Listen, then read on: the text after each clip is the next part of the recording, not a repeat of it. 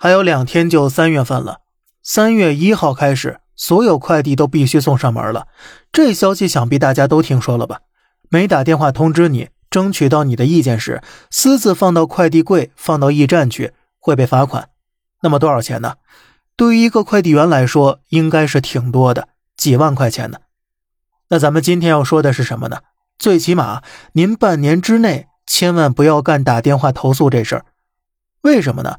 是劝你不要争取自己的利益吗？并不是，而是让你啊少受更多损失。虽然咱自古就说三百六十行，行行出状元，但是啊，如果你在收快递或者是收外卖的时候，你能打开门，直接正视外卖小哥、快递小哥，对他说一句：“谢谢您，辛苦了。”我相信，在你说完这句话时，外卖小哥的眼中会有光的。因为这是我的切身体会，所以说很多时候，这样的一个行业，在真正的放到社会当中的时候，是会有很多人，很大一部分这些人不会学会尊重，就是有人生没人教的状态。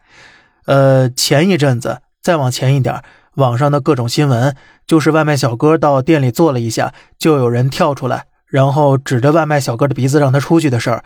相信这类事情啊，已经不是一个两个了。所以，这种现象是一个普遍存在的道德问题和社会问题。因此，我相信从事这个工作的过程当中，在面对客户的时候，外卖小哥，呃，还有快递小哥是会承受一定的心理压力的，这是必然的。那么，咱要说的是什么呢？就是说，在下个月一号说不允许放在快递柜、外卖柜，其实并不是不允许，是提前需要给收快递的人打电话。但是我一定能预料到，肯定有很多人觉得这个已经是我的权利了，我已经花了钱了，要享受那个服务，法律也是这么规定的。哎，呃，如果你不给我打呢，不给我送到家，我就要打电话投诉他。那么问题就来了，你要知道，你的这一个投诉，如果查实之后，他是要受到极大的处罚的。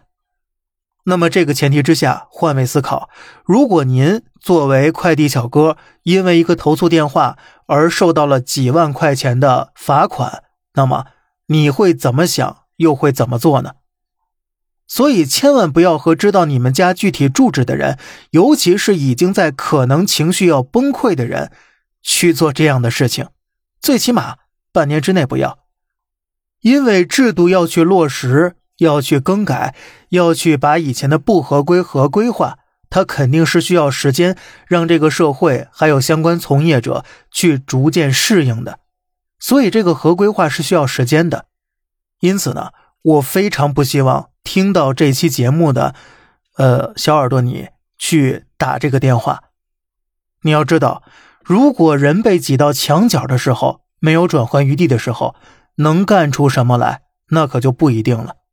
像是快递员、外卖小哥、代驾小哥，还有网约车司机，就这些所有的从业者，他已经被这个平台、被公司逼得没有什么转换余地了。当然了，开豪车体验生活、去接滴滴的人，这个要另外说。所以你不要在这个时候去计较更多法律上的、规则上的这些制度，因为没有必要。为什么呢？因为如果你去纠结，可能会受到更多的伤害。当然，只是有可能。对于一些在那个状态下失去理智的人是有可能的。你在跟没有转还余地的人纠结任何服务上的问题时，很可能会给你带来不好的事情。你不要觉得理所当然，好像我花了钱了就应该享受服务了。拿你打网约车来说吧，呃，你享受的呢，只能是他给你送到地儿，尤其是拼车服务。你如果想享受特别高的服务的话，可以点专车，然后快递也是一样的。你既然用的不是顺丰或者京东，那就不要奢求有太多的服务项在里面了。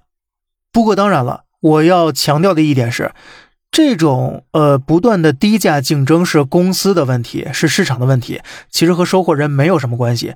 但是既然已经成为一个事实，那就是你只能接受了。虽然国家在努力的把它往好的方向引导，但是是需要过程的。你不要把自己变成其中的一个成本。把自己祭天了，没有必要。所以，在这个已经既成事实的状态下，他已经没有很多能改变服务的空间了。一天几百个件可能多的将近一千件的东西，这个配送的数量已经就到了极限了，像是流水线工人那种，就是接完单子以后看见地址赶紧送，甚至就是开门和你寒暄一下的时间都没有。最近你有没有发现，如果你点外卖的话，可能很多时候他不给你敲门了，直接挂在门上拍个照片，或者放在门旁边拍个照片，他就直接跑了，真的是用跑的。所以你就可想而知，现在平台对外卖员、对快递员他们的时限要求已经是极尽的压榨了。那么你想，快递员真的不想稍微慢一点，让自己从容一些，不要那么狼狈吗？那肯定是不可能的。为什么？因为公司这个 KPI 要求的呀。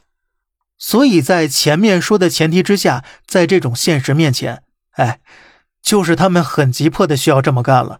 不要要求太多的，要求微笑服务、有礼貌或者怎么样了。其实有时候呢，面对这个快递的这个送到家的问题，其实放驿站有时候也挺方便的。呃，你比如说你要出去玩什么的，快递来了，他有的人打电话，有的人直接发个短信告诉你我放驿站了，你晚上回来再取，或者第二天、第三天再取，好像都没什么太大问题。呃，反正小胖我是现在能接受的，不过有时候。